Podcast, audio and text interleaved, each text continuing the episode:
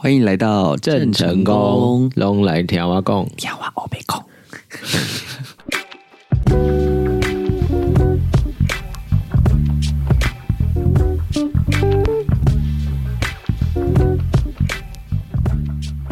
怎么温柔的活着，怎么温柔的活着或者是怎么温柔的活在这世界上？啊？但这个标题后面是一个问号，因为它是一个我也没有一个很确定的答案。它可能是每一次有事情的时候，有一些事件的时候，我觉得可以拿出来讨论的时候，就会有的一个把它变成一个专栏总词的感觉，就是一个概括所有事情的感觉。没错，对，怎么温柔活在世界上？会取这个名字，主要就是因为我有发现，我周围有一些人一直持续的、潜意识的、有意无意的，想要用温柔的世方式对待世界，或者是想要借由这个温柔，好像让世界更好，或者是希望这个世界也用温柔的世界对待你。嗯，当然，我们都知道这件事情不太可能，就是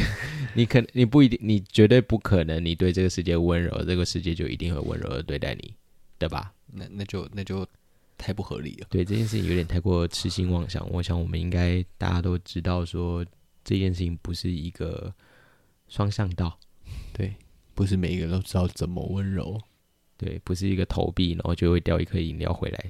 的东西。这怎么形容？哦，贩卖机哦，温柔贩卖机。但是我的确认为说，温柔的对待世界是是对的，是好的。你自己觉得你是一个温柔对待世界的人吗？我吗？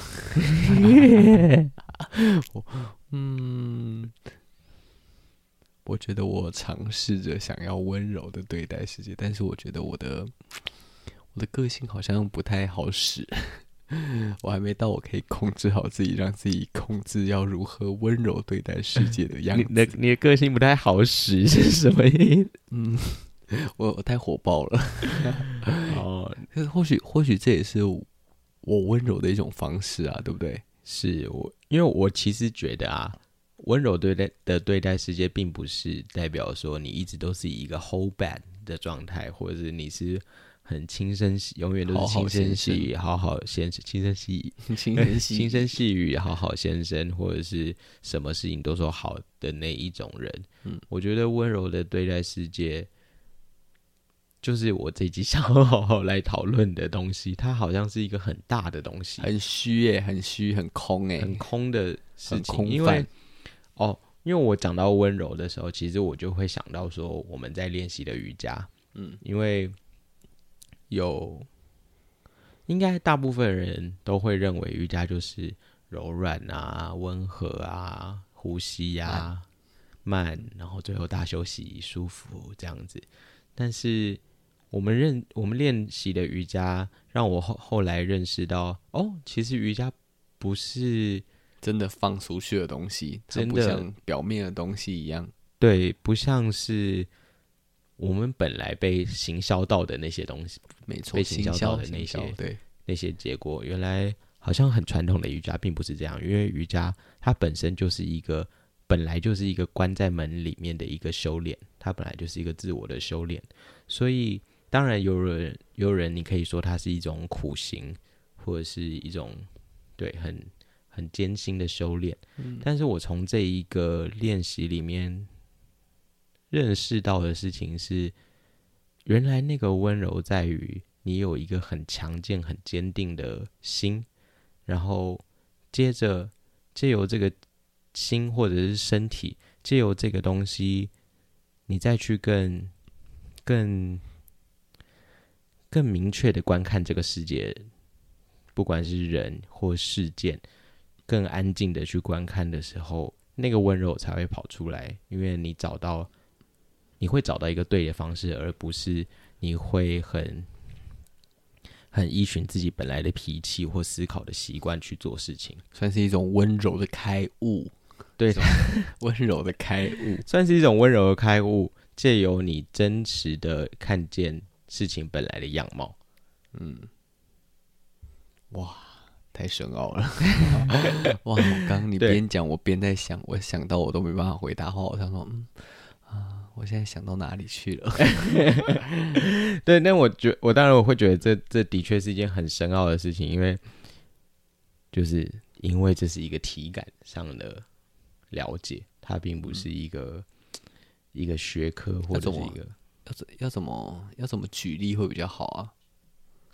怎么举例吗？其实因为瑜伽在做的事情有很大一部分都在观察嘛，重复重复，对不对？对，在重复的，我们每天重复的练习，然后但是重复的练习，你会又会看到每天的不同。例如说，我今天其实身体非常的紧，可是因为我会练这个瑜伽，然后它练到后面都会有一些比较困难的动作，需要对它柔软度一点它会它会需要非常大的专注力跟非常集中的观察力，嗯。去观察你的身体的每一个细节的使用，然后借由这个东西，同时我们也都知道的事情是，你的身体跟你的心灵是连在一起的，所以你的思考怎么想，你的情绪怎么样，都会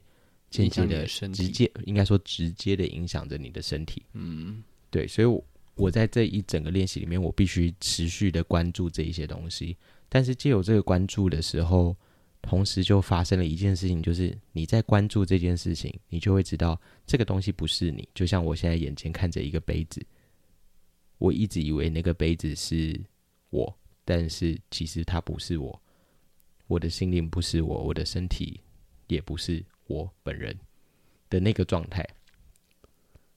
萨迪萨古伦，萨古伦，没有我，但是但是，所以借由这个观察以后，后来才会发现说，哦，这些东西不是我，你就会开始腾出更多空间，就跟你的身体一样，你有你腾出了更多的空间去做一些这些艰难的动作，这些看起来很像扭转的动作，看起来很像凹来凹去的动作，但是其实只是因为你释放了身体的一些空间，但它也这同时也只是一个比喻，因为它同时你你也必须释放你心里面的空间。哇 哇！原来你在做瑜伽的时候有这么多 这么多空间呢、哦，你在一个空间里面在制造另外空间，对，所以讲到这个空间的时候，也许这个空间才是我想要说的温柔，就是那个温柔看待世界是在于你并不是用你本来的，你对于你这个世界原本的认知，或者你从小到大有人教导你要怎么做的那个认知去看待世界，而是看待这个世界以它本来的样子看待。哦，你把这个空间腾出来之后，让其他的东西进来之后，你才有办法消化，消化完之后，你才有办法去理解，然后产出你想要的温柔。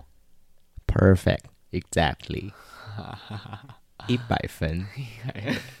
一百分，谢谢谢谢，今天脑袋比较清楚一点，还没喝酒。对，然后所以，嗯，呃，我这次想要讲这个主题，主要很大的核心就是因为同游刚过嘛，然后在同游之前，我就呃，就是其实几乎我每年同游也都会，如果我不会全部走完，但是我至少都会到场看一下，就算下雨，我可看看今年有什么奇珍异兽。对，会 就就算下雨，我还是可能会下去，我还是会去看一下，因为我都觉得它始终是一个我放在心上想要关注的议题。然后，但直到今年，我就发现哦，原来这件事情好像对我来说有一个更不一样的意义，在于呃，我在去同游之前的前几天，就有朋友问我说：“哎，同婚法都过了，为什么还要办同游？”当然，当然，或者是呃，现在的大多数的媒体、电影啊，各各类型的流行文化都一直在聊同志这件事情了，为什么我们还要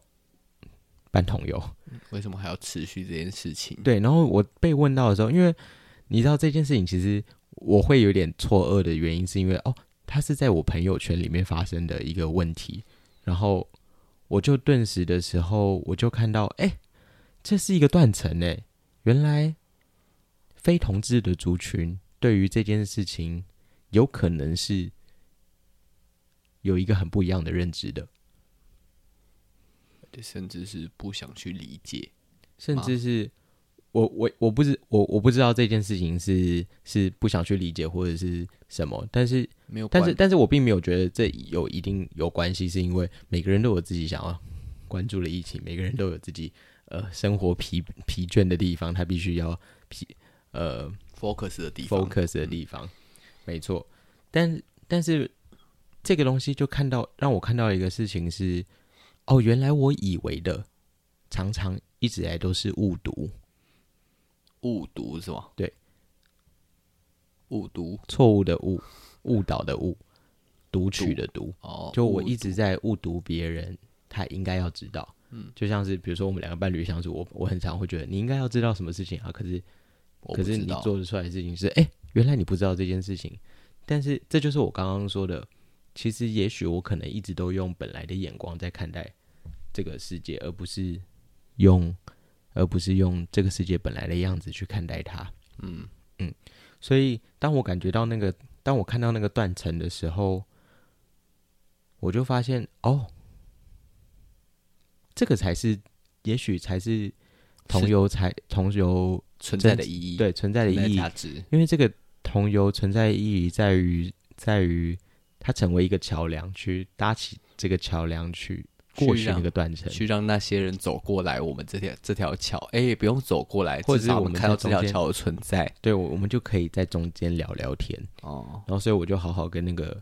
呃我的朋友聊说，哎，这个同同同婚的意义。当然，我觉得我答的没有很好，因为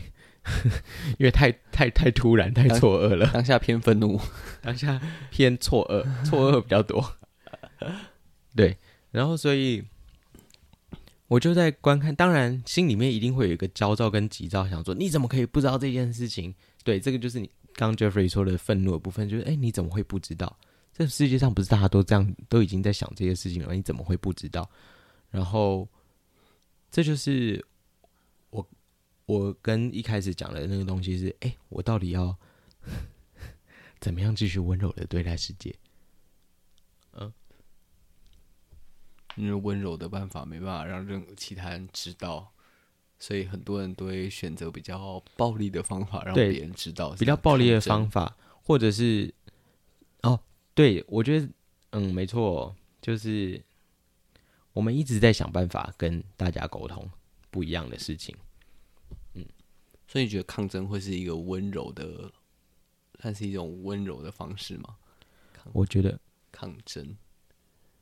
我觉得关于抗争这件事，其实我就一直都觉得同游这件事情啊，它就是一个很温柔的抗争。哦，对，因为大家还是以嘉年华的方式在庆祝这件事情，但是其实大家都有各自想要诉求的地方，然后想要告诉社会的大众的地方。对，就是我们很我们在那里非常漂亮的游行，非常漂亮的存在，或者是我们把一些我们平常不会让别人看到的一面，不管那跟性有关，或者是跟装扮有关，或者跟个性有关的那一面，我们以比较铺张的方式。在那个游行里面展现出来，我当然，当然，我一直都觉得，我一直都知道，就是有很多人喜欢诟病这件事情，很多人喜欢诟病同性恋不三不四，对对同性恋不三不四，或者是奇装异服，你们这些奇装异服的人怎么样怎么样怎样？对，这就是同游存在的意义啊！我们就是要让大家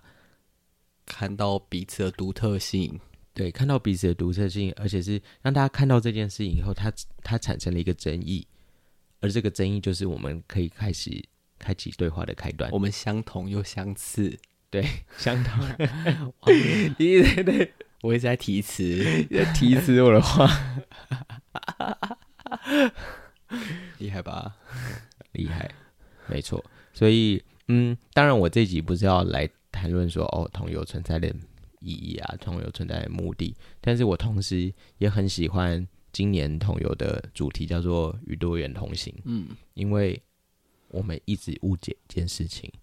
我其实觉得同志大游行不是只有跟同志有关，它跟所有的性别有关，它跟所有的性倾向有关，嗯，它跟所有的性别气质有关，它跟所有的性癖好有关。对所以与多元同行对我来说是一个打的非常准的一个主题，因为因为他写多元，多元，多元就有点太广了，对不对？呃，我我我觉得打的很准啦，我说打的很准，对，因为因为它就不是只有同志的事情，不是单一的。对，然后这件事情就让我想到一件事，呃，我之前在一个地方工作的时候，然后那个那边的老板，你知道，男同志，男同志就是我们被训练成了某一个样貌，就是我们变成一种讲话很好笑的人，真的有一欸有一群有一群啊，我必须要说，我们有一群男同志，就是比较容易在世界上存活的方法，就是我们让自己变得很好笑。因为其实这样会更容易隐藏自己，然后会觉得让自己受欢迎，不会让自己被排挤吧？之类的，就是会更容易的在这个世界上活下去。这可能也是一种温柔的活下去的方法。那我那我算是这这部分防备的很好哎、那你是本来就蛮搞笑的，所以哦哈，所以我不是包装自己，我本来就很 k 笑的。对，这样讲也不对，我爸爸讲话也很好笑。我们下次可以做一个 Jeffrey 主题，看你到底是怎么样的人。什么？我我什么主题？对，反正我就是在那那个环境下，我就是这样，花枝招展的啊，或者是比较有趣的状态，然后老板就会也很喜欢我，但是老板，我是他人生之中第一次遇到了这么开放的男同志，这么这么这么外显的男同志，所以他对我有非常多的好奇，然后其实我有点不太记得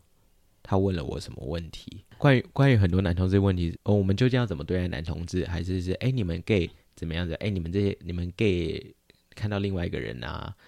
的话，你看到另外男生，你就会喜欢吗？还是就你知道一些比较、比较粗浅的问题？哎、这个问题我很受不了、欸。有人都觉得就是男同志就是任何男生都会喜欢，我真的每次都问他说：“请问一下，你遇到路上的阿姨，你就会喜欢上她吗？她也是女的、欸。”我想说哈，他就会想说哈，我就说哈，对我也要对你哈。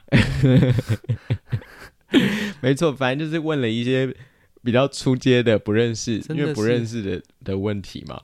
然后我那时候就灵机一动，我就跟他讲说，我觉得你对待人的方式，你就把这个人当做人就好了。嗯，就是他有，他就是一个人，普通的人，普通的人，他有自己的兴兴趣，他有自己的选择，他有自己喜欢的东西。应该说他应该要把你定位成像他一样对他自己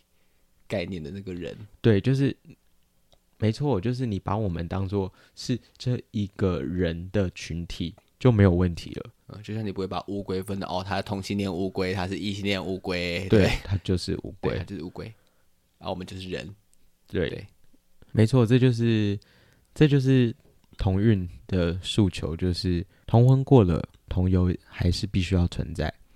同性恋的议题还是必须要被掀起，性别的议题还是要被掀起，性别气质的议题还是要被掀掀掀起，就是因为，即便那个法律过了，但是我们知道的事情是，我们在生活的灵光片语里面，我们在生活的只字片语里面，我们都还是可以感觉到那一些有意无意的不理解，所以这件事情才是必须要被拿出来讨论的。这件事情才是必须要让大家知道，这就是人。而我其实常常会觉得，同运的这个议题啊，它也只是一个让我们了解彼此的方式。嗯，它是一个让我们了解另外一个族群的方式，所谓的另外一个族群，但它其实根本就是同一个族群。例如说，呃，原住民议题、黑人议题，或者是甚至在历史上所有曾经被迫害的，或者曾经被不待不不不公平待遇的所有的女性，任何人的议题，都只是想要讨论一件事情：是你究竟要怎么样把另外一个人也当做人？平等平等的感觉。没错，那那天那天去做，哎、我其实不太知道这一集会放在哪里，所以就是哦，做前天我们是前天去同游的吧？嗯，前天去同游的时候，就是他朋友又在路上讲说，哎、对，来同游大部分都是男同志，哎，嗯但是为什么在世界上被接受，反而比较容易被接受的竟然是女同志？我我那时候其实有一直在思考这件事情，到底是为什么啊？你觉得为什么？嗯，为什么女生跟女生在一起反而不会让别人？是因为有好姐妹这个称号吗？就是因为小时候很多女生都会啊，我们去上厕所，我们去哪里？就是女生百会黏在一起，就会觉得是一个大众一般认为觉得很正常的一件事情。你知道我其实之前在高中的时候，我也有一一些朋友，就是有女生女生朋友，还有我的就是前男友这样，就是大大家这样子一群，然后我就有听到我的女生朋友。这样子的对话，就是，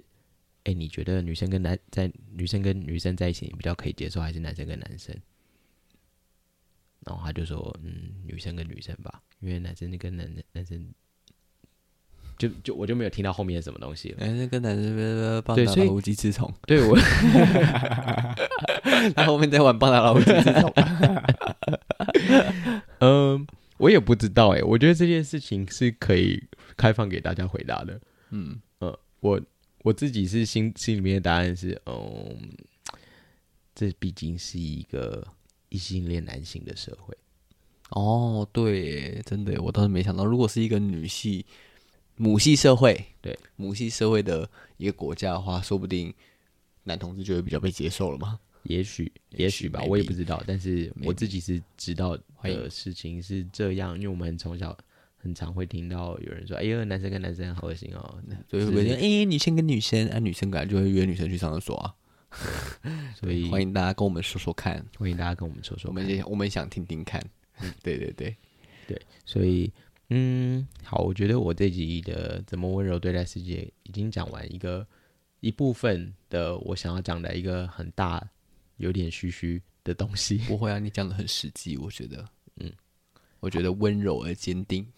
温柔而坚定，没错。好，那我们这集就先到这里喽。啊，好，好，也可以，也行的。我们都很随性的。你还有什么要说吗？嗯，没有。我觉得今天讲的很棒。好，我今天应该没有。我今天你今天讲的很好啊。啊，谢谢。我干嘛在这边彼此鼓励？我们一定彼此鼓励，要爱的鼓励，是不是？好，我们一起爱的鼓励给大家听。一二三。谢谢大家，我是迪伦，我是 Jeffrey，我们下次一起怎么？温柔？的对待世界。